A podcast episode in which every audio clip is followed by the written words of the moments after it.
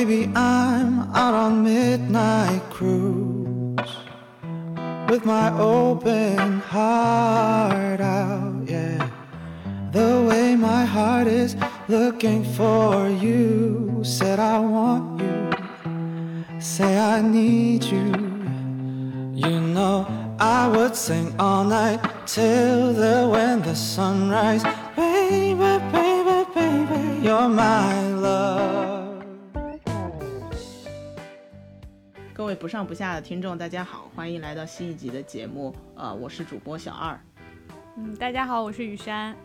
啊，这一集其实我们要来聊一聊最近很热的一个话题啊，就是大厂裁员的话题。对，因为其实我们播客呃最火的两期节目，其实有一集是讲。就是怎么去二线城市买房，其实也是比较现实的一个话题，就是逃离北上广嘛。对对，就逃离一线城市，然后可能很多呃大那个一线城市的年轻人，他们没有办法在一线城市里面去负担这么高的生活成本和房价，所以就会去考虑二线城市的一些定居。然后还有一集就是呃上一次跟木木聊的是呃。综艺行业的一些对，但是那一次其实是一个无心插柳了，因为那个时候也是迫于没有什么好的选题，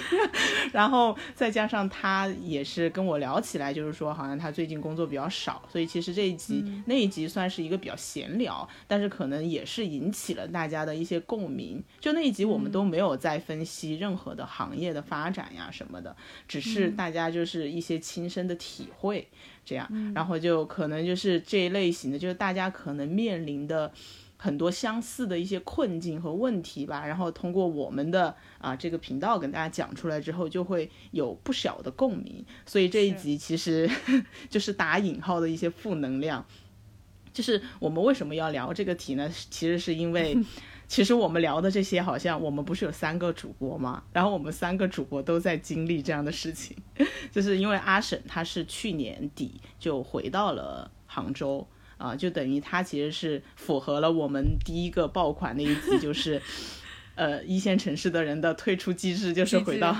二线，呃对，回到二线城市，因为他家也是杭州的。然后呢，这一次的裁员这个事情，其实。嗯，怎么说呢？就是在疫情封控期间，在收到解封通知之前，其实我是收到了裁员的通知。然后，然后雨山这边应该是你之之前已经经历过两次的裁员，对吧？说的好轻松哦，已经经历过两次。你说人家经历过一次就已经觉得很，就是这个体验已经很完整了，我过于完整了一些。但是你的心态很好嘛，就是你是在，你是在我见过的，就是被裁员的人当中，就是比较平缓的度过了那段时间的一个一个范例。嗯，我们待会儿来细说 那两次经过。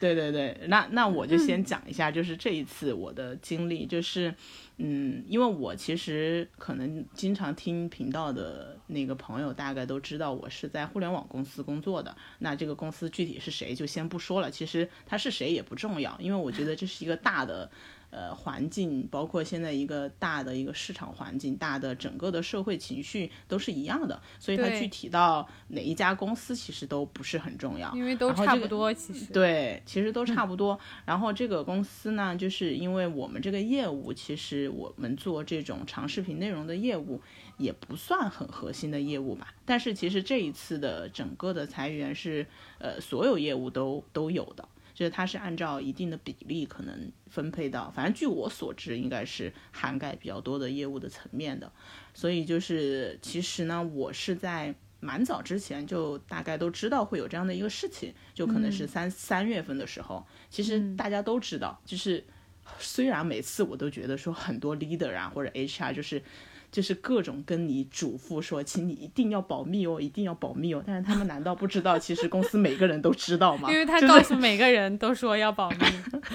就是你，你一旦这个东西你讲出去了，你就应该想象到它不可能被保密。然后就是，所以到三月的时候，那个时候就已经，嗯，公司里面就已经就是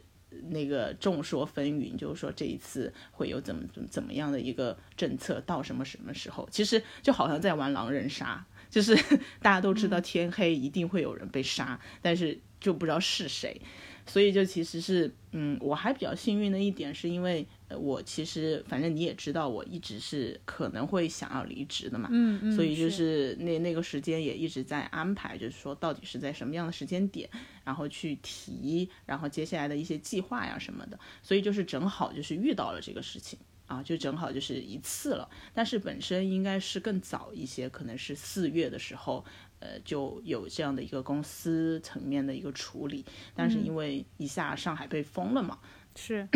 然后那个时候被封，大家也不知道会封到什么时候。其实就是说，呃，整个公司也都在等，就是说看什么时候能够复工啊，这样的一些情况。然后，然后就可能到这个时间点去处理这样的一个事情，然后就就通知到我了嘛，就是说，哎，就反正就是大家都懂的那一套了。嗯，然后，然后就其实整个过程对我来说是很快的，就是我我本我们就是一个怎么讲，就是两情相悦，也不叫两情相悦，和平分手。对对对，就大家也都理解，就是也非常理解，就是现在呃一些业务的情况啊，或者是你个人发展的情况，还有就是整个公司面临的一些情况，大家都是心照不宣的，所以嗯，整个过程就还还是比较 peace。就不就没有任何拉扯，对吗？对对对，就没有什么拉扯，就是大家就是很心平气和的处理完这件事情就好。就大概就是我这边的一些经历。然后你的诉求也就是比较得到了公司那边比较爽快的一个一个。其实我没有诉，其实我没有诉求啦，就是他会有一套就是规则。就是是一个按照国家的法律法规规定的一个规则而已，就这个跟我我我没有办法去提我自己的，我要怎么怎么样？对对对。但他会就是给你一个方案，然后会问你接不接受，对吧？对对对对对对对，就是，但是其实你没有办法不接受，就你不接受又怎么样呢？你想要怎么样呢？就是，所以他给你的方案一定是觉得你你是会接受的嘛。嗯，而且大家都知道，就是你你你他已经是按照国家的法律法规给你的方案了，你不接受又怎么样呢？对吧？就是没必要，就真的就是没必要。是，那我觉得就是因为我我确实是知道你。呃，之前就是在工作过程中是有一就已经有这样的想法嘛，因为你也跟我讲过，并且就是之前也看过你写的那个 辞职信。是，好，你到时候把这句剪掉吧。没有没有发出去的，没有发出去的。对对对。就我我觉得我这边呢，我觉得你刚才说说我经历了，竟然经历了两次的裁员，然后还能够这么平静，我觉得。就是当这件事情它发生在你身上的时候，就你你好像也没有什么，确实没有什么别的选择。因为对于我来说，我刚好就进入影视行业，我我指的是就是剧这边啊，嗯，就确实是他开始走下坡路的时候。我觉得 就是你入行的这个时间，就 timing 真的也我对于我来说就是很有点不幸吧。就你是哪一年？我大概一七一八年吧。就是我我们国内那个当时什么大 IP 加大流量明星，然后那一套当年取得了一个非常成功的一个结果之后，那是在一五一六年，你知道吗？然后他一五一六年，然后可能在有稍微有延续个一两年，就到一七一八年，就他真的已经到顶峰，然后顶峰了，对他绝对到顶峰，然后他从那里就已经开始。就是迅速的、迅速的就走下坡路，然后开始冷却，就整个市场就开始冷静下来，就包括当时影视圈确实也发生了一些事情，然后包括那个就是有一些艺人啊，就发生了一些比较大的事情，然后还有就是这些嗯明星艺人的那个片酬的问题，嗯嗯对，然后开始整顿了吗？对。然后还有这个，就是大大流量明星和大 IP 可能开始失效了，就是观众不买单了，就是你可能花很多的钱，然后弄出来了一个不知道是什么的东西，然后大家也一眼就就是一下子就戳破它的那个泡沫，所以从，但是我就是刚好是从那个时间开始就是进到这个行业里面的，所以等于说我进来之后，呃，这个行业就是在已经开始寒冬了。就可能那个时候嗯还没有开始提，但是已经就是真的是寒冬之前的。对体感上，就是从最简单的就是来可以看公司的年会和 outing 的标准，因为 这是一个很直观的，就是因为我、嗯我就是进公司之后，我就是我的同事们就跟我说，他们以前他们前一年，嗯然后他们前几年的那个每年的年会是什么样的，就我听到我就觉得不可思议，就非常的那你要跟听众解释一下你的这个公司大概是什么样子哦的一个级就是 我的公司呢，就是是国内吧，就是国内影视剧前就是 top 属于在就是 top 级的一个制作影视制作公司吧，嗯算是嗯嗯嗯，算是比较大规模的一个了，对。但它不、嗯。就不，它跟你不一样，它不是互联网平台，不是视频平台，然后它也不是电视台，它就是制作公司、影视公司，嗯。对。然后对，是有一些比较热的大热的，呃，以前是有一些这样的作品的，嗯，作品，嗯对观众耳耳熟能详的一些作品。然后我我进来公司之后呢，同事就跟我说，他们以前的年会啊，每个人都可以中一台 iPhone，然后 每个人都中，对对那岂不就是普天同庆奖？哎，阳光普就照奖。阳光普照的级别已经到了这个级别，然后就是说他们还去呃游轮上面开年会什么的，就这些是我难以不曾想象过的。然后包括 outing 也是，就是每年都会有一个出国旅游，但是当然也是跟嗯就是后面的级别这个那个标准降低也跟疫情有关嘛，就可能出不去了。嗯、是，对，但是然嗯后。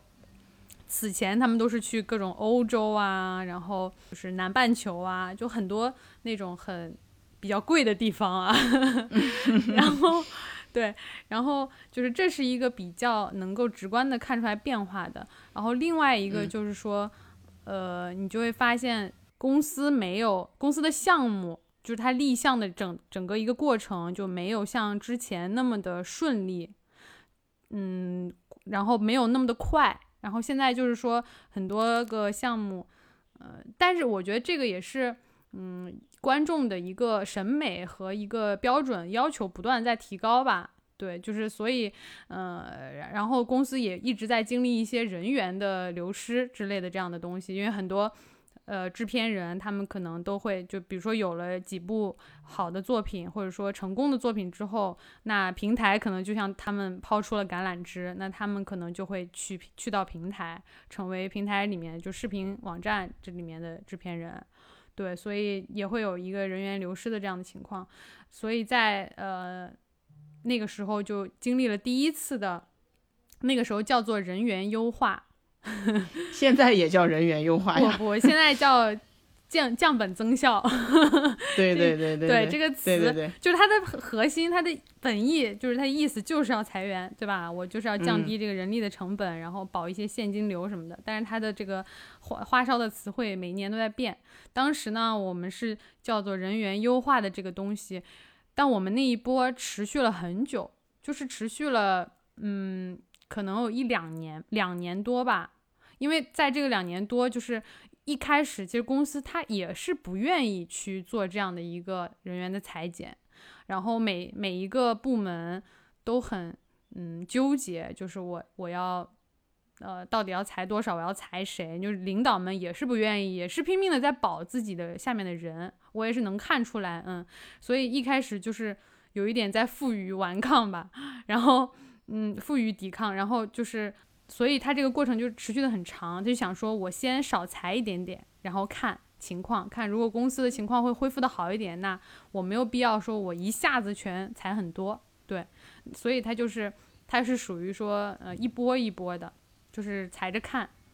所以呃我其实，在那一波里面，我我不算我不算是在前面的，我算是挺后期的了，对，因为嗯。嗯，因为就等于说你你经过了前面，就是你已经看到很多同事已经离开了嘛，已经走了，嗯然后你其实有一个很长的准备时间，就无论啊是、对心对心理上，无论是心理上还是说你出去找工作，就是这个时候嗯你出去找工作，你你的领导也都不会说什么的，他也不会怪你正大光对正大光明的去面试。心知肚明，对。而且我们当时是是这样的，就是他是给部，就是有部门，呃，每个部门他会分配到名额，就是说你们可能到最后就是你你只能留几个人，或者说你你一个部门你只能留几个，然后那其他的就是你们看着裁，但他不会给一个名单出来说裁谁，然后就是各组的，就是各部门的领导，然后各部门里面的小组的领导来裁决。那是其实这个裁决也不是说根据一个业绩啊或者 KPI 呀、或者什么的，其实还是比较嗯主观的一个，所以有一些嗯还蛮。嗯，会就是跟呃上面下面就是关系都处的蛮好的，然后蛮会沟通、蛮会做事情的领导，他就会提前跟他下面的人进行沟通，就说你看我们现在情况是这样的，然后我也想先了解一下你们的意思。如果说你们有更好的去处，然后你们怎么样，我我很支持，然后我们就把这个名额正好也消化掉。就他会很乐于的，就是说，如果正好你你也不想待了，那我就提你，对吧？那你还可以拿嗯到一个赔偿。其实这种处理嗯方式是很好的，但也有一些就是。他就直接把名字报上去，然后就啊就本人都不知道，对对对，然后同事就不知道，就大家都会知道会有裁员这个事儿，但不知道要裁谁。就他就也会，就我我有同事也经历了这样的嘛，他就是，嗯，而且他会觉得说他平时跟领导关系挺好的 就很很意外。对对对，然后他而且他的就是进公司的年限也要比我久嘛，但结果我的同事、就有好几个同事都比我待的久的，就是也比我走的早，就是待待的久的代表赔偿多呀。对呀，所以所以其实，但是这个就是到 HR 部门那边的话，他们也不会影就影响不了这个他们的判断，因为还是下面的领导来来决策，所以他也不会管。HR 那边应该也只是一个总盘吧，就比如说这次的名额到底要完成多少？对的，对的。对然后就是这个名单确定了以后，他来跟你谈，就是那个最后的方案你接不接受，然后你的赔偿的方案是什么样的，你的你的 last day 定在哪一天，基本上就是这样。所以，嗯所以那一次，嗯的那个对于我来说，其实我就是等于说最后就是自愿消化了一个名额嘛，因为我会觉得说，嗯那那确实，嗯，就就是感觉公司也挺难的。然后你在这里的话，就大家每天都在想这些事情，然后要想怎么自保啊或者什么的，就不是一个嗯很利于你静下心来做你的工作的一个环境嘛。那我就觉得说，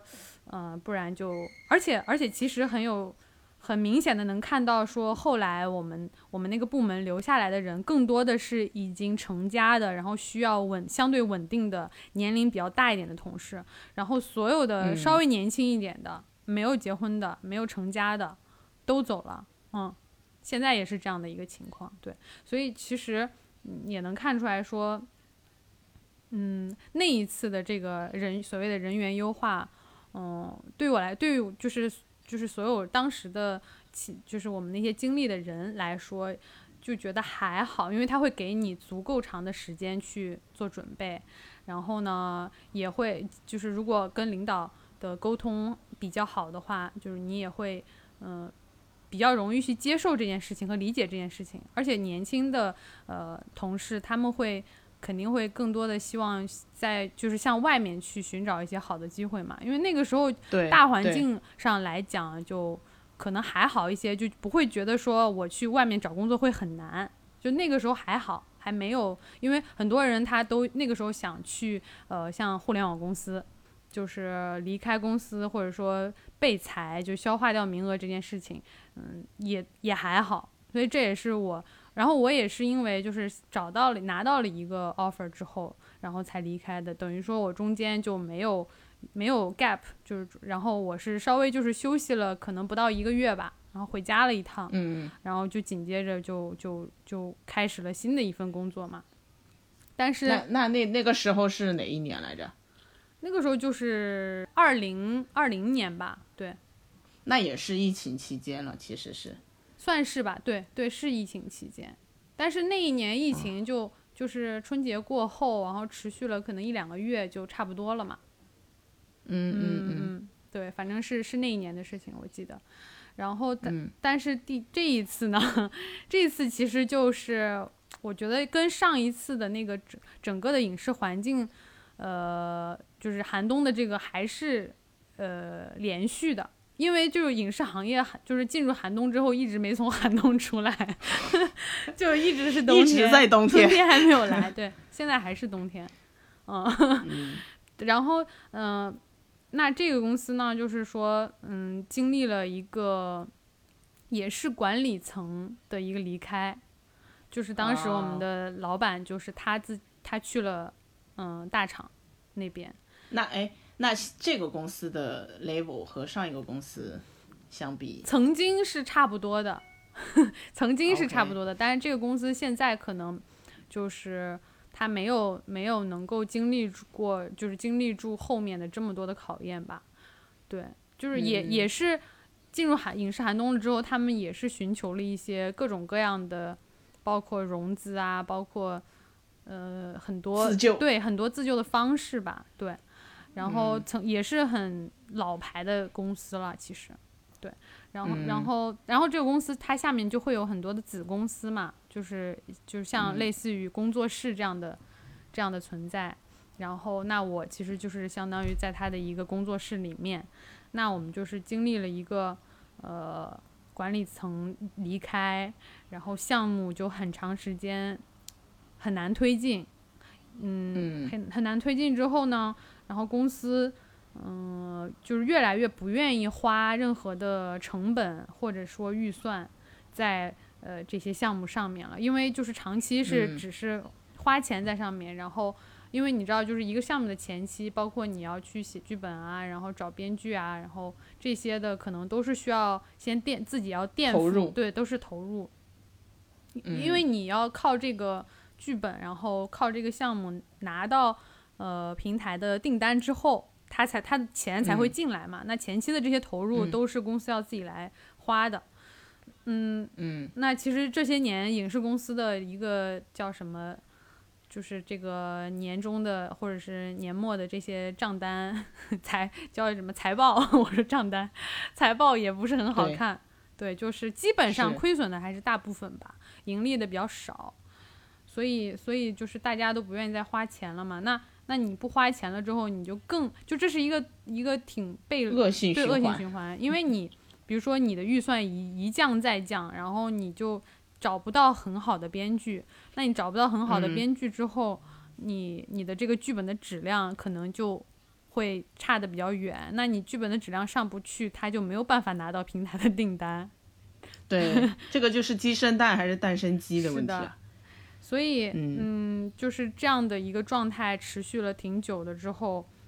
某一天，我们的行政总监突然接到了一个电话，然后当时他接那个嗯。电话的时候，我也在办公室，我正在干活儿，然后我们的我们的工位都挨得比较近嘛，然后我就觉得嗯。他的那个语气突然就是有点奇怪，然后我就嗯，有就是当时就那个第六感就感觉有预感，对我有嗯。预感，我就觉得是不是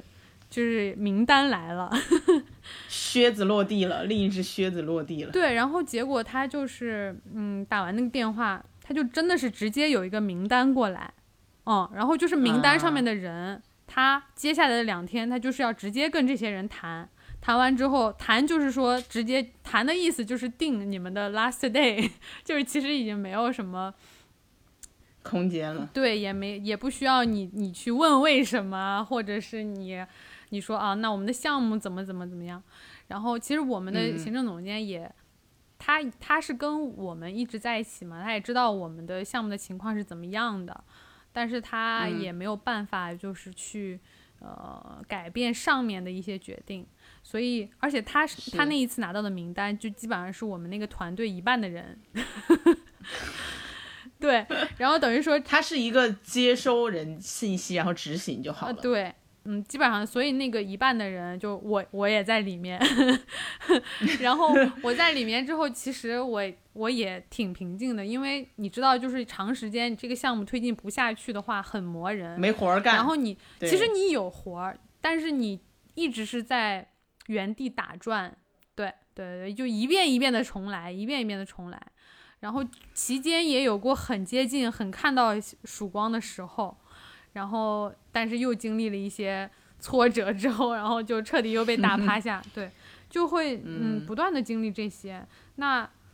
也也会想到，然后刚好那一段时间，你知道爱奇艺不是年底，就是去年年底吧，在裁员的时候，对对对，大大裁员的时候，对，那个他们当时裁员就是，呃，很多人关注嘛，然后也有很多同行啊或者什么的也都是亲历者，嗯，当时网上也有很热度也很高嘛。结果前两天说爱奇艺今年一季度是盈利了，然后是盈利了，对，然后我就想说，嗯，这个裁员还是有用的，有一些道理是吧？嗯，对然后，所以就是这一次呢，我我们那个一半的人，然后我就是我的总监，我的我们的行政总监就通知了我，然后跟我聊了之后，然后就也给我看了一下协议，看了一下赔偿的方案，然后但是我当时还留了一个心眼，我就想说，因为嗯。他那个 last day 是他已经给我定好了，我就在想说，那我的年假都没有用过哎，什么什么的，我说我要把这个嗯。假休掉之后，嗯、你这个再走一个 last day 就要往后延，对。然后嗯。后来我就理解了，就是他们定的那个 last day，就是可以让、呃那个社保少少交一月，嗯。但是是。对，然后我就说了，那我要休我的年假，然后他就说 OK 的，他说他去跟上面说，因为就是这些所有的嗯这些协协议啊，还有这个定哪一天离啊，其实也都是上面都已经定好了。然后后来他就是帮我争取了嘛，然后等于说我其实就是有多一个月的社保。后来后来嗯我发现，就是我的一些同事是没有的嘛，就有一些比较心大的同事就没有管这个。我可能就是那个心大的，我也算不过来，我也不知道他到底是什么什么。就是我也不知道，然后对，但我我其实也是很快，因为跟我们那个行政总监，我们平时也关系也蛮好的，他就是有什么就说什么嘛，他就说那好，我帮你去争取。嗯嗯，对，然后就就签了，刚好也是赶上要过年，那就过年就休息呗，对吧？反正，嗯，但是这个时候，你也没休息啊，哦我就知道你那三个月都在疯狂找工作。哎这这不是那个嘛，就是还没有还没有彻底的躺平嘛，就还是还是希望能继续在这个行业里面，所以就还是在找，但是确实年底你还是非常就是对这个一定还是有一定的执念的。就可能还是没有被完全打趴下吧，就已经两次了还没有好，今今。天的标今天的标题就是已经定了，经历两两次裁员后，我还是没有被打趴对，就，是你来啊，你过来呀、就是就是这个标题好正能量哦，我的天哪！就是哎呦也没有，就还是有一些执念在吧。其实我那段时间哦，嗯，很荡，挺那肯当然，因为你你首先是你看到一个大环境的，就是不太萧条，对有点萧嗯条嘛，然后就是首先我们在上海，在上海这边的话，本来影视影视公司也很少，就是你可以去接触的，以北京对对对，北居多，北京居多嘛，嗯你可以接触的就就那么些，然后这个圈子也特别小，你就转一圈又转回来的那种，再加上又到年底。年底了之后，他们都有的就不招人，然后有的就是大家都在忙年会啊，然后在忙各种各样的东西，嗯，没有办法。年底一般是没有 high 抗的，对对，对吧？对，所所以我我也嗯就、就是一边在在看，一边在聊，然后一边在那个也在关注一些看有就是考公务员信息。刚刚才说还没有被打趴下，但是实际上还有还是有去稍微了解和关注一下，因为也是我刷抖音的时候刷到的，我就看到好几个。就是那个奇葩说的什么席瑞啊、杨奇涵啊，都开始去给那种考公务员的机构当讲师，然后他们就在疯狂的卖课嘛，就什么保过啊，然后帮你选岗位啊什么的，嗯，然后对，然后就稍微也有关注一下。那我觉得你可以，嗯。就是我找工作的这一趴，我可以待会儿再说，然后你可以先 先讲你这边，就是你自己就互联网公司这边的一些情况。我觉得互联网公司这些情况，就是跟大家在看的新闻是差不多的，嗯就是因为其实新闻对互联网公司的关注很高嘛，因为本身也是就是某一段时间积累起来的一个红利，我觉得就是大家会觉得就是这批人他在一个很高的收入、很高的学历。然后占据了很多公众视野的这样一批人，嗯然后到今天这个情况下，就不管是阿里、腾讯，呃字节对吧？嗯但字节好像也没有爆出特别特别大批的，但是我觉得各个业务一定是在就是你说的降本增效，对，在这个行进就是的过程肯定当中是不扩张了呀，之前是在疯狂的扩张嘛，现在收缩。而且对于对，而且对于人力的管理，包括行政的支出，我那天看一个新闻，就是就说快手他们那个福利就是控制之后，还是就是减了福利，好像就可以省一亿。哦，那他们以前福利真的年还真的好好哦。福利就是超好，就是那样的，就是说专门有一个部门每天要帮他们排，就是说下午今天的下午茶呃、下午茶是什么，今天的水果是什么，就还有有一种那种营养搭配，就是一定要让员工每天吃到呃不一样的那种，因为好像那个时候就在跟就在跟字节 PK 吧，哦大概 就是因为字节的福利一向比较好嘛，嗯然后可能大家就会有一种内心的，就是大家都是暗暗的在比较，然后就会有这方面的一些呃比比拼，然后就其实就是花蛮多钱的。当然也不是说员工不应该拥有，但是可能在很多时候大家是一股脑的去做这样的一些嗯 PK 也好，或者就是用这种东西去。去吸引人才也好，但是人才进来之后，他并没有看到明确的一个职业发展，或者是他对这个这个公司这个业务到底能起到什么样的作用，是没有那么好的规划的。因为大家来的太猛了，就是我就是突然，我今天就要干这个业务，我马上就要组两百人的团队，我不管你在哪儿，我不管你要什么，我都给你。但是他进来之后，发现三个月了，这个业务就做不下去，哦，那做不下去，这些人该怎么办呢？对吧？他要不然就是就在那耗着，就像你说的，就是很多时候内部他也没有办法，一定是，对吧？也没有什么理由，好像突然就把你裁掉或那者怎么样。调岗呢？就内部调岗啊，这种。对，你就先耗嗯着，要么你耗实在耗不下去了，那你就转岗，但是也不是那么的简单的，呃，所以其实很多人还是挺难受的，特别是你在一些就是说我要新开展一个业务的那些部门，然后对啊，你看现在就是整个就是就过于的臃肿了，我觉得就是很多所谓的大厂啊，就是这些互联网公司，它是真的很大，只是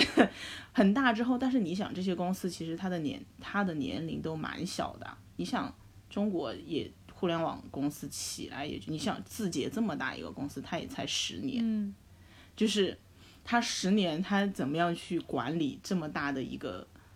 就是很多时候东西大了之后，你更多的就是在管理上面了嘛，就是你你让每一个人怎么样发挥自己的作用，嗯然后我就觉得其实确实是我觉得这一波的爆爆发，除了说呃包括疫情的影响，包括整个大的经济环境，可能国际国内形势的一些双重夹击，还有一个就是呃整个它在发展的过程当中。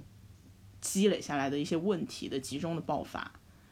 对，然后我也有一些朋友嘛，他们也是在呃比比较大的一些公互联网公司，其实也都有一样的经历啦，就是他呃可能就是说有半年他都没有什么活，嗯，就是他是大家是有感受的，就是你这个业务做得好不好，你这个业务在公司里面是什么样的层级，就是你心里是有底的，是不是说每个人一定一定要在你这混着的，大家心里也不安呀，没有人是想待在这里，就是我不干活，我又不是公务员，我又不是什 么，对，我不干活我就能活下去吗？大家也都不是傻。对对吧？所以他他其实他心里也都知道，他说他已经有六个月没有什么正经的嗯工作了，哦，就是要么就是一些形式上的一些，那去公司啊、开会啊什么的，但是是没有什么实际的业务的。然后他其实心里也都一直，他就说我今天就在这等，那我就很好奇，这六个月的就是周报、月报要怎么写？编呗。你这互联网最会 互联网人最会写的不就周报了吗？就是编呗，没事儿给自己找点事儿。今天对吧？研究一下这个，明天就是说 为为某业务做出什么数据的一些调研什么之类的，然后新研发一个新的东西，但是新研发并不代表有结果呀。嗯，对吧？然后，所以他就说啊，我就在等，我知道反正会来的，我就等着。然后，结果他就是也是在上个月还是哪个四月份还是五月份吧，就等等到了到了，就是靴，等到了靴子落地的声音。但其实他也那个蛮好的，是他可能在缓冲期也很快找到了下一份工作，而且也有百分之三十的涨薪，所以就是很多时候也不是不一定是件坏事。就是他在那里待着，他也没有什么业务上的成长，也不会有薪资上的进步，嗯对他的履历来说也不一定是好的事情嗯嘛。所以就是，只是我觉得就是现在，嗯，可能真跟整个我们的企业发展也没有那么成熟有关系。就是因为我之前也看一个报道，嗯，就是说，呃，中国不是很很喜欢说那个三十五岁的一个是是坎嘛，就是35说呃，互联网人你对你到了三十五岁就没有办法在公司，可能就是一大批三十五岁的人就得离开，就得再见了。对你像我们其实都知道韩国的公司，大家非常非常诟病他们的一点就是他们有那个层级长老的呃顺序很很严格嘛，就是你一定要不管你多优秀，可能除非你是那种。极优秀，比如说你像罗英石那种，一年能做出五六个爆款，你可以一年拿两千多万的年终奖，但那种人是很少的嘛。就是所以其他人其实你会按照一定的呃步骤、一定的年限，然后一定的层级往上走嘛。就比如说你五年之后可以升到一个组长，然后再再四年你再升到一个部长。其实原来原来啊，就是可能我们还小的时候，可能大家立场不一样。就是你还小的时候，你会觉得凭什么我要等那么久？就是凭什么我我不能一下晋升，我一定要在这里对，对吧大家用实力说话嘛，对吧？对，就是，嗯然后当你真的你到了三十五岁，你到了什么的时候，你就会觉得，其实这样也不一定是一件坏事，就是它一定是让你有一个安稳的、安全的，让你可可见的一个阶梯去往上走，而不是像我们这边，就是那我我如果我到了三十五岁，我就再见了，我就从这个社会上消失了嘛。就是我还能做啥呢？这公司也不要三十五岁，那公司也不要三十五岁，三十五岁连连考公务员都不让考。对啊，那那三十五岁的人应该怎么办呢？对吧？其实你你这样想起来，就是说，像韩国那种，你至少知道我三十五岁可能当到部长，嗯嗯，对不对？就是就当然他有很多他自己的问题，包括他的那种固化呀，可能对创新的一些激励不是那么强。但是从另一个层面上来讲，就是每个人都会到那个时候的。就是你，对吧？然后你想，你像那个我之前看那个报道也是说，就是现在我们我们中国，反正我我看到的这一次就是互联网裁员这一波，就不说我自己的公司啊，是我朋友的那些呃公司来看的话，其实嗯，我觉得大家都非常理解公司的困难。你刚才也也说，你你都理解公司也不想裁你，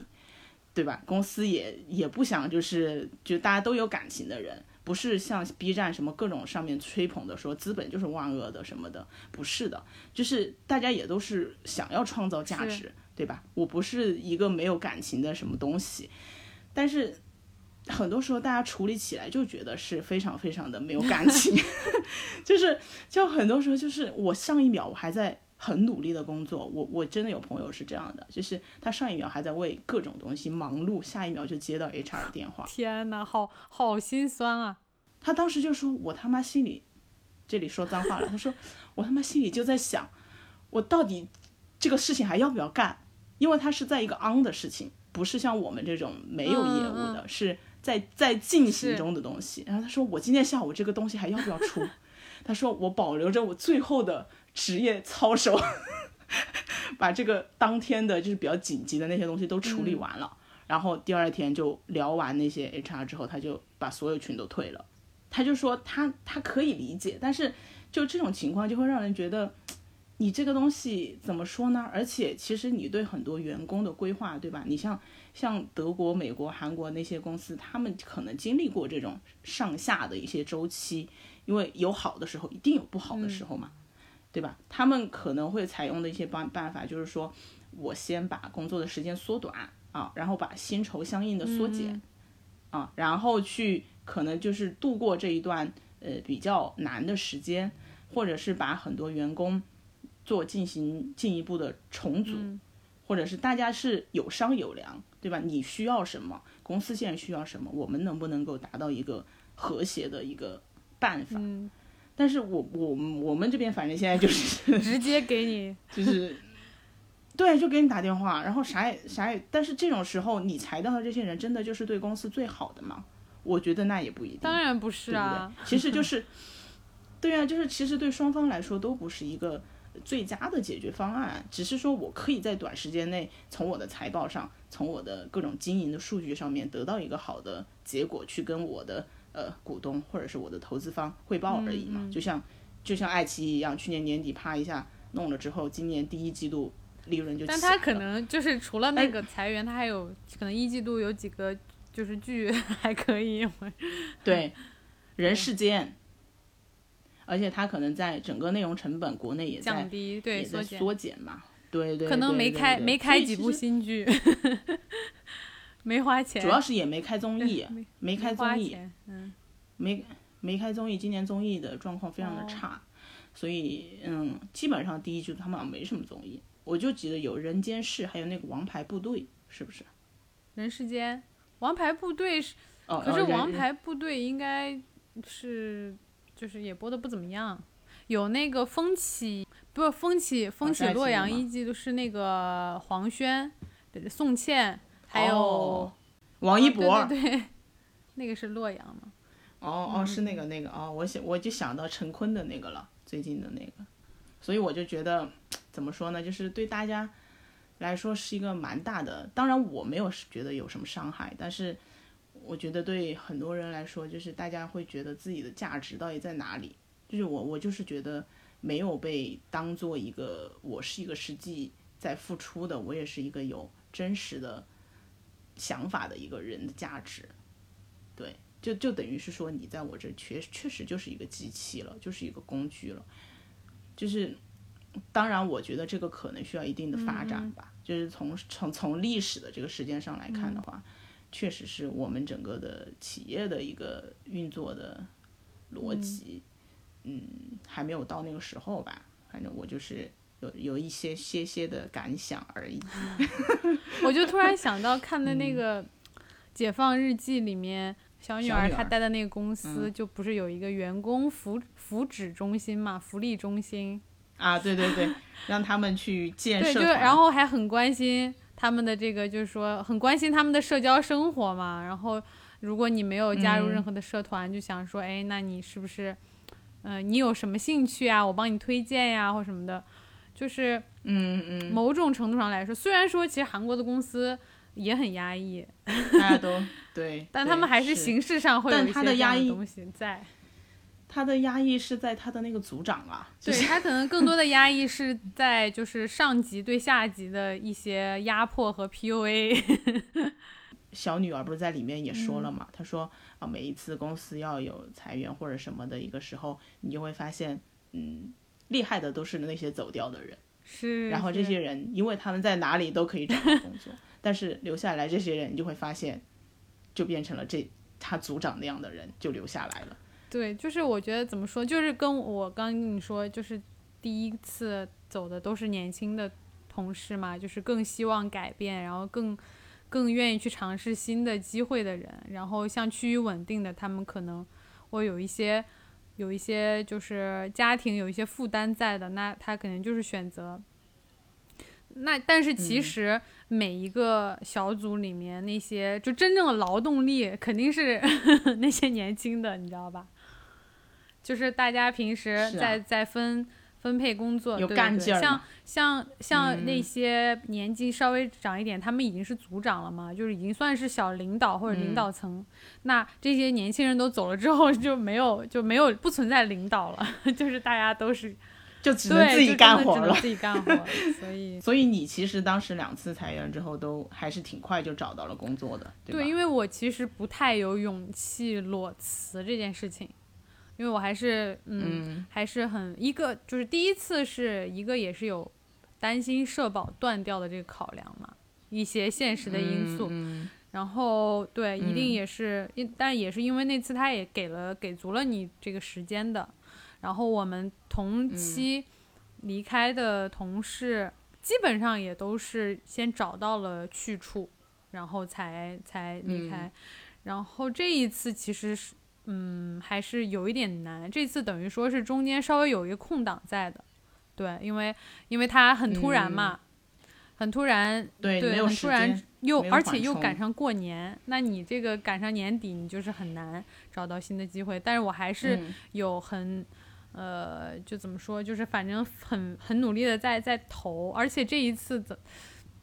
就是我其实我是一个非常不愿意因为自己的事情然后去麻烦别人，而且也不想要，就不希不希望让别人知道我可能现在处于一个比较囧的境地吧。就你觉得你你你你不愿意承认这个东西，你是希望说自己把所有的这些东西默默的处理好之后，然后再华丽的归来。对，因为你当时跟我说的时候，也都是过了一段时间了。我记得有一天我俩吃饭，你就说，就是 你知道吗？我被裁员了。然后我当时啊，为什么这么冷静的感觉？那我当时找到工作了吗？跟你说的时候。哦，对，没有啊，没有，但是应该也也有在面试了，反正有有在面试了，对，有投简历了。对，就是时，就是一个是，嗯，这个时间点很不好，所以我就觉得这些在年底裁员的公司确实也是，嗯，他年底裁员肯定是不想给你年终奖对，但很多人之所以忍着一直不走，就是想要拿了年终奖再走，就是大家都在彼此的。彼此的就是打这个年终奖的主意，看谁熬过谁。对呀，就是 看我能不能要来，看我能不能不给，两边都在拉扯。嗯。所以，然后我我这一次就是一个是时间点上不太好，还有一个就是嗯，其实，因嗯对行业也是有一些，就是我在我这一次我感触很深的是，我已经。基本上没有想要去往互联网公司找了，就我很，因为因为就是经历爱奇艺那件事情之后，因为其实前面已经有一些兆头了嘛，然后爱奇艺那件事情之后，大家就更加知道了，说其实，嗯，互联网公司，它所有的那些之前的那些，你对它所有的一些好的一些憧憬啊，然后你对于它无限的那些。还有福利呀，然后很好的一些可能性啊，就是已经把那些东西全部都已经不再抱有那些想法了吧？我觉得有了一个比较客观的一个判断，就其实就是，其实就是也跟其他的公司也差不多。对，我觉得你现在如果说，呃，之前想要进互联网公司，觉得平台嘛，甲方嘛，有话语权嘛。对吧？嗯，但是现在的情况就是，嗯，平台也就是很困难，对，也没钱，对，也很困难。然后大家都还是要看政策，对吧？大家都还是要遵守审审查的这些东西。然后，嗯，对，也要靠然后我其实我特别，因为我也对也要靠广告，因为我自己是一直，我除了我以前实习的时候，我在互联网公司是实习过的。我在爱奇艺和腾讯其实都有实习过，也算是有了解过这些公司吧。但是我真正工作之后，其实都是在这些影视制作公司。然后我会更习惯，就是这些公司的一些，嗯，就是工作的一些，呃，这个包括作息啊、方式啊，然后。嗯，然后互联网的那种什么九九六啊、内卷啊、KPI、ROI，所有的对于我来说都非常的让我恐惧 就是包括 不是我给你灌输的吧？因为我周围互联网公司的人很多嘛，包括我大学同学也有一个，就是他他他在阿里，然后只要是到这种六幺八、双十一啊什么什么的，那基本上就是一直加班，一直加班，然后他们也要。一直写这些周报啊、月报啊，所有的这些东西，我就觉得很就是难以适应吧。再加上这次的事情，我就嗯觉得互联网公司，当然现在也不是我挑，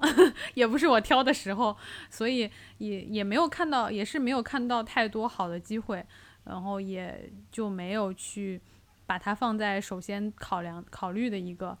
但是，所以影视公司同类型的影视公司还是我首要当时找工作的时候首要考虑的一个呃方向吧。然后我这一次确实是因为嗯挺难的，真的挺难的，遇到了一些又碰了一些壁，导致我这个很不喜欢别人帮忙的这个人，我也去拉下了脸，也不能说拉下了脸，就是开始开始你知道。跟很久没有联系的人 发一些，说哎有没有好的机会啊这样的，嗯，就是你们公司有没有在招人啊，或者是就是有有这样的一些微信的一个动作，就是这个这这件事情是我以前就是从来就不会这样子做的。当然，我觉得做它没有什么，就是因为实在是我不是那种性格嘛，就还是习惯说嗯。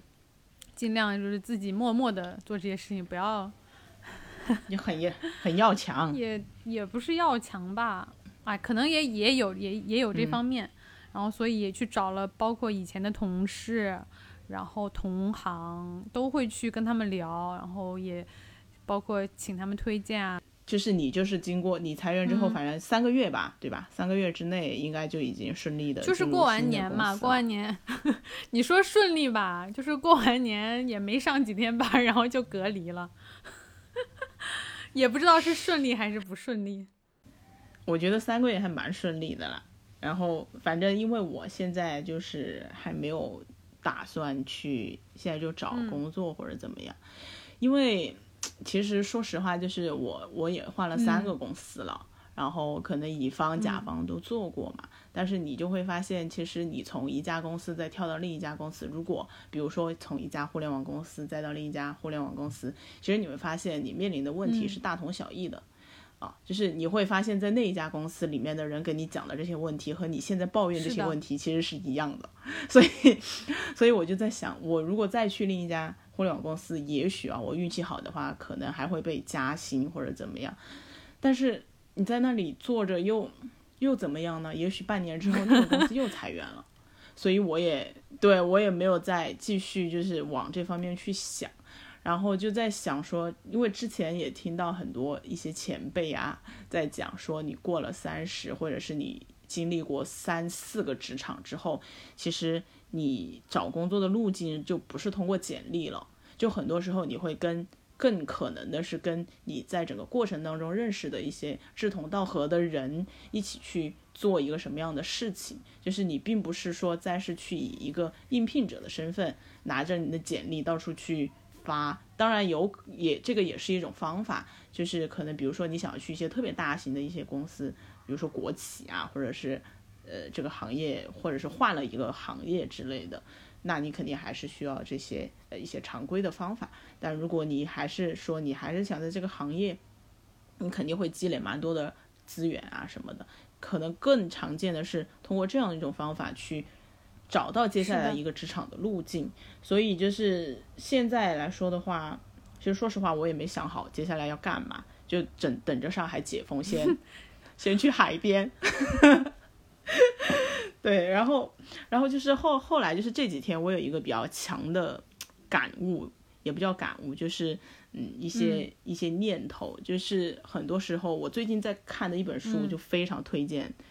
大家去看，就是呃。复旦大学的经济学副教授蓝小欢写的《置身事内》这一本书，其实他好像去年年底就已经蛮火的了。我也是在一个群里看见人家推荐的。然后他这个书其实是讲中国政治和经济的发展，就虽然听这个名字你会觉得很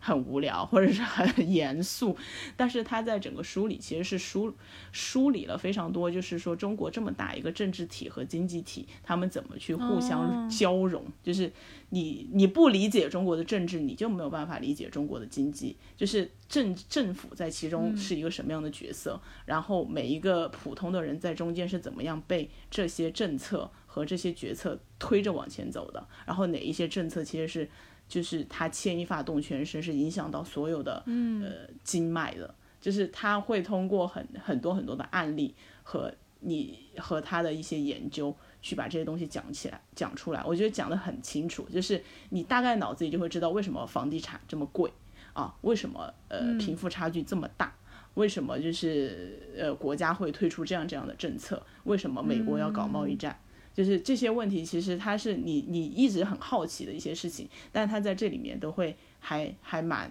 清晰的，是大概会告诉你一个，你虽然不是像你学经济学的学生那样了解的那么的透彻，但是你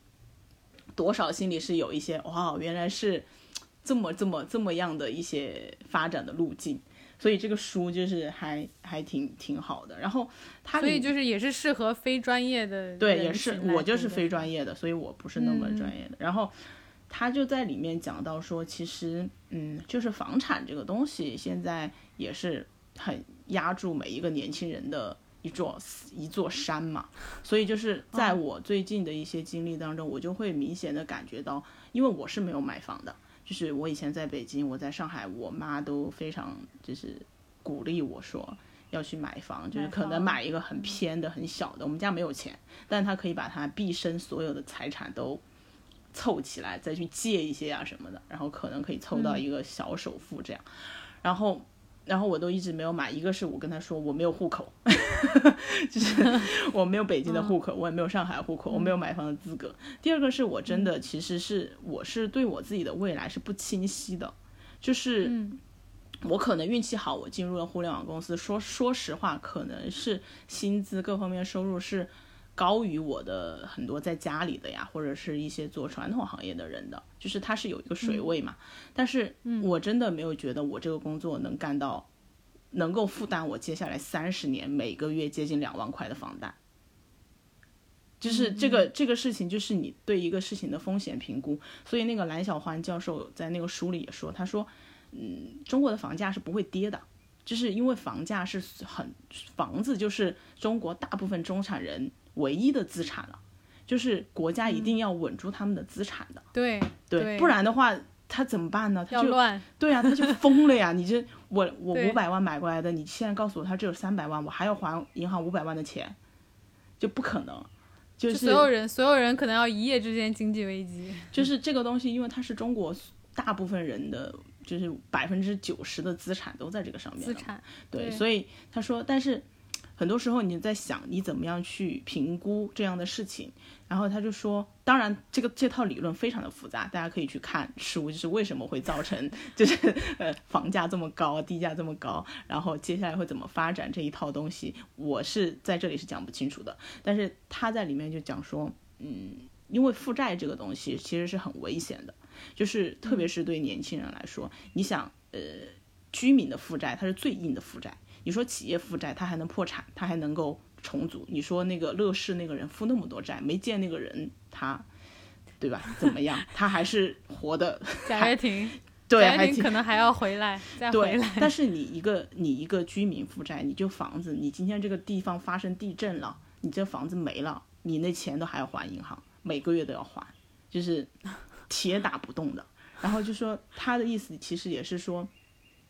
当然呢，政府需要做很多的工作去，嗯，平衡这个房价，然后去给到更多的是提供一些更民生以人为本的服务，包括教育啊，呃，环环境啊这些，呃，医疗啊、社保这一块儿。但是他说，其实这两年也是给大家很强的一个警醒，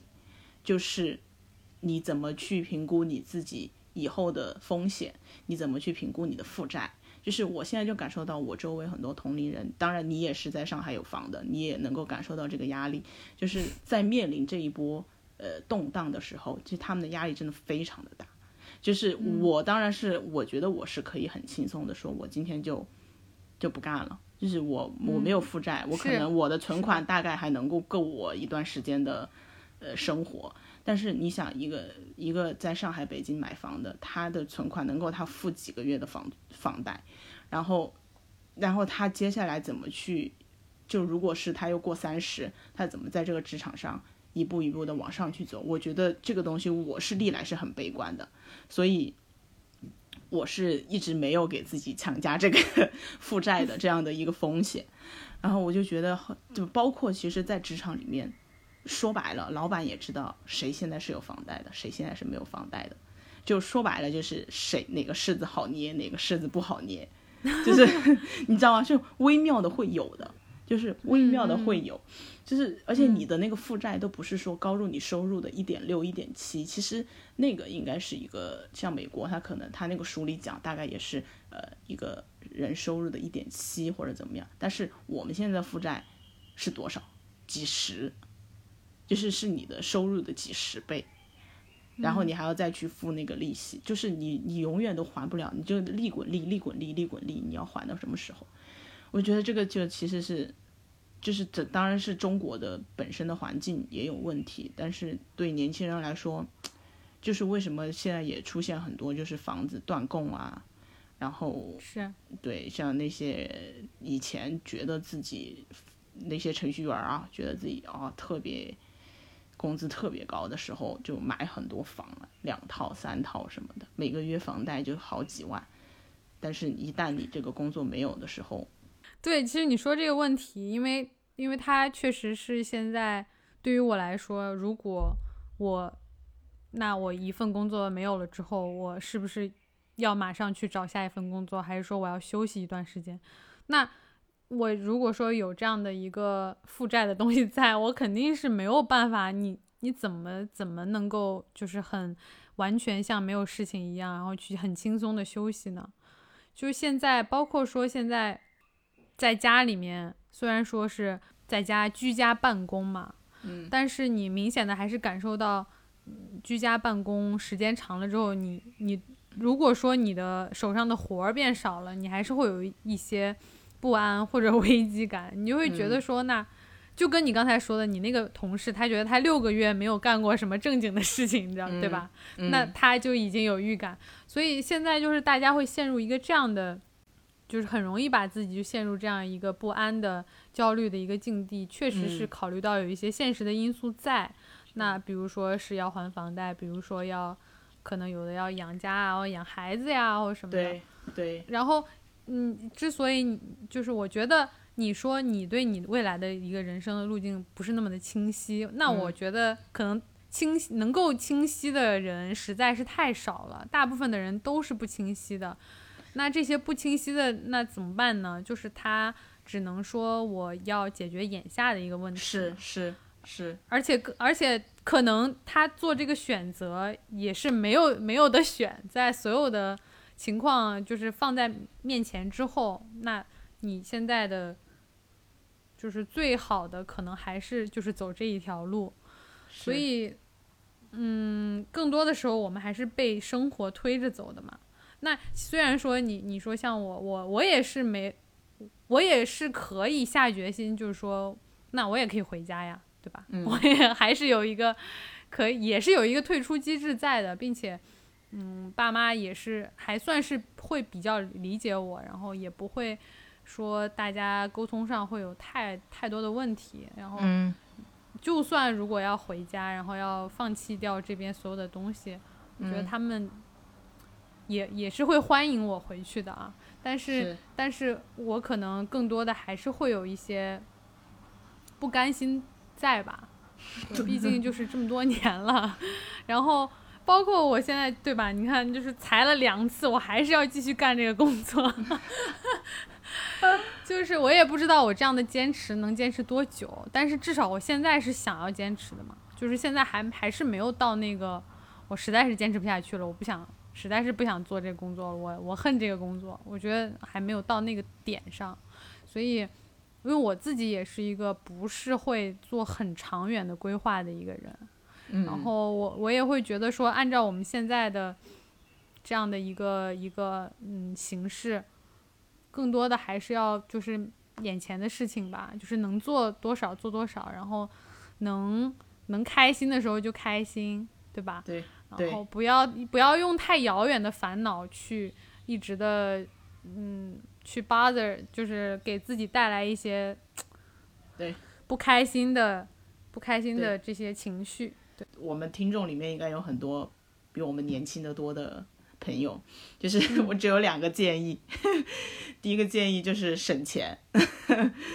就是第二个建议，这个我觉得现在大家应该也都会，就是经过疫情啊什么的，应该也都有了这个，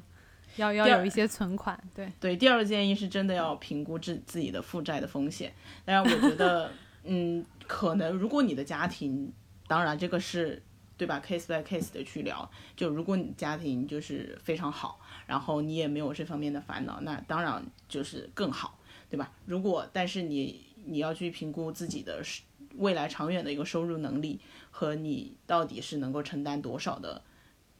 对吧？多少的负债的风险？因为我是、我是真的从我参加工作以来，我就知道我的性格我是没有办法接受我未来三十年每一个月都要还那么高不是你中间可以随时下车的呀，你卖掉不就好了？不是你以为呢？你以为下车那么简单的吗？你现在有听说过任何一个人下车吗？还没有，对吧？就是没没有办法的，就是你只要被架在那儿了，你而且你如果是买的是一些你要住的房子，像你那种就刚需啊，你你没有办法去下车的呀。嗯就是对我来说，而且我也没有觉得我会一直在北京、上海生活，就是嗯所以我是一直是就是没有办法去买房。当然，我们家也没有那么多的钱可以支持，所以所以我是我现在是觉得这个选择倒是蛮对的，就是至少让我在这一波裁员的时候，诶，挺开心。还有一个事情就是怎么讲呢？就是最近。这也不能说是疫情给我带来的好处吧，这样说有点太太不好了。他就是在疫他教给你的，让你对在疫在疫学到的。没有在疫情期间，就是我跟父母的关系反而变好了，就是哦，为什么？因为什么呢？因为之前他们可能会对你的要求会比较高啦，就可能要求的也比较多，然后就觉得说，哎、你怎么不能去考个公务员呢？你怎么不能去、呃找一个特别稳定的工作啊？或者是就拿买房这件事情也是说了非常多的年，就是我们的关系一直是很僵持的，就是他们要我做的事情我不想做，呃，就这种关系。但是这一次他们就会觉得说很多事情是我没有办法控制的。哦，就比如说，嗯，上海这个疫情，我就说那公司效益不好，他就说啊，你们还发得起工资吗？因为父母在比较远的地方嘛，他们也不是很了解，就 是呃很多东西，他就说啊，是不是都发不起工资了呀？然后什么呃，是不是上海很多公司都快不行了呀什么的？然后就我就会经常抱怨一下说啊，我们都两个月没办法出门了什么？他说，哎呦喂，怎么会这样啊？什么什么的，然后就是 然后就说真的把你们搞成这个样子，然后就说，我说那上海可能之后就嗯比较难了。他说没事。就是公司倒闭了没有关系的，我们回来随便干嘛都可以。然后，然后就说，呃，再不济妈妈给你寄钱，然后说，呃，妈妈还有退休工资，什么我们肯定不会被饿死。就是就是哪就 就是是他的那个你你还是有有一个很很坚强的退路在那里，你知道吗？也不是，我觉得这都是心理层面的。你说我真的能用他们的退休工资但是他有？就是你知道有这样的一个，就是有有人，然后你你你你是可以有这么一条路，但是你接不接受那是你的问题啊。可是他就会给你心理上的一个很大的安慰。那对啊，对啊，对啊，你不可，你也有啊，你也有。我的意思就是说，他们通过这一次，其实是就是降低了要求我的要 求就是，对他没有说你必须对吧，年薪多少多少。当然，可能他们一直也没有这样过，但是不会表达出来，就不会跟我说，嗯，你嗯可。以回来做一个什么样的事情啊之类的，就是就是反而我自己也会，就是经过这段时间也会去思考这个问题嘛，就是你也会去想，你到底你这几年你在就是北京、上海这种偌偌大的城市里面，你到底留下了什么东西呢？就是你你说钱，你真的你在上海挣多少钱，你都是花出去的。就除非你真的是那种总裁级别的啊，就是年终奖就能拿几百万那种，那就另说。你就是一个正常的打工的，你挣三万四万，其实你最后年底能剩多少钱呢？呃，很难讲。就是你花出去的肯定是绝大部分的，是一定的。对一定的。就是所以就是你到底能留下来什么东西呢？然后你的职业发展又又到什么位置了呢？然后你的家庭、你的生活有吗？对，就会去思考很多，怎么说呢？更实际的、更生活的一些事情。就就真的是说，你在这个地方生活，嗯，你看中的东西到底是什么？你想做的事情是什么？你想做的这个事情，一定是要在上海做的吗？就是可能跟年龄也有关系吧，包括父母父母年纪也比较大了，然后你会觉得说，就是会重新去对生活上的一些事情做一个排序吧，很多时候也会做很多的妥协，就包括父母给我介绍男朋友，对吧？也都也都会去你还没有妥协，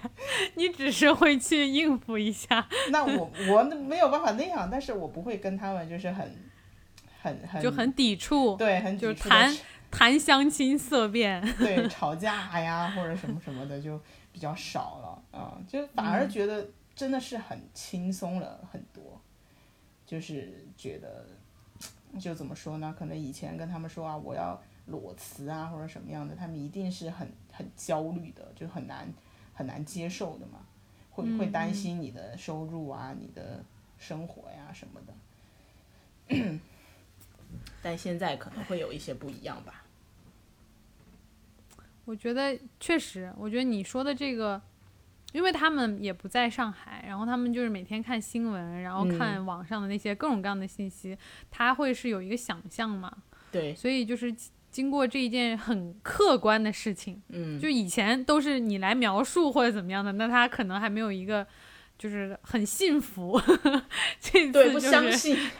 对对，其实有的时候你会发现，你就是需要有一个外力来推自己一把，有可能，是。然后这是那个外力，但是当然很多人确实也是被迫了，嗯，被迫，，因为没有工作啊，很多时候像就工作没了呀，就很多是就是那些小企业啊什么的，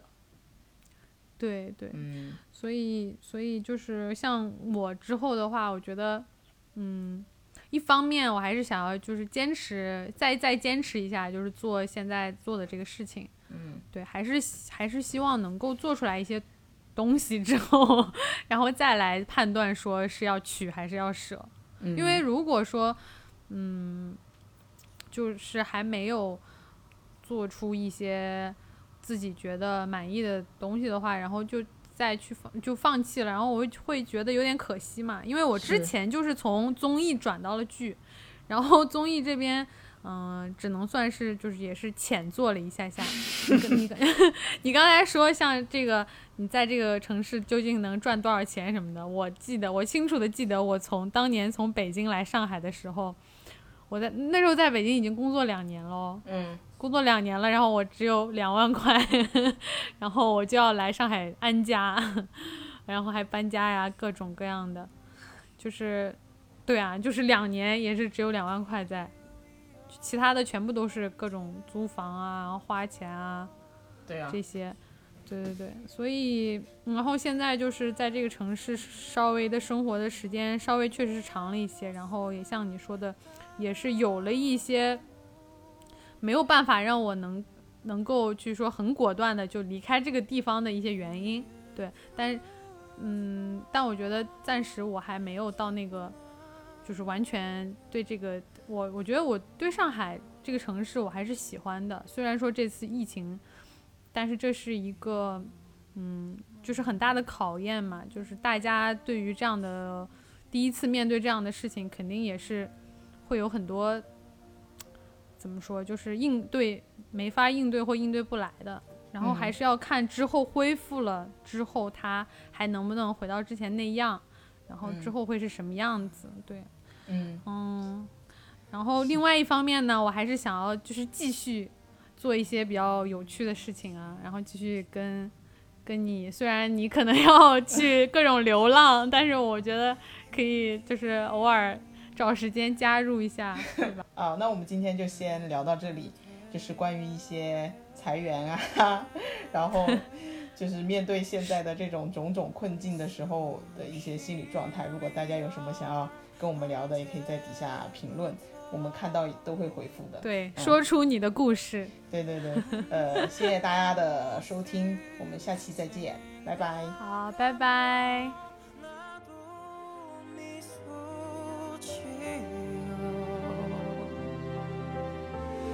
너의 슬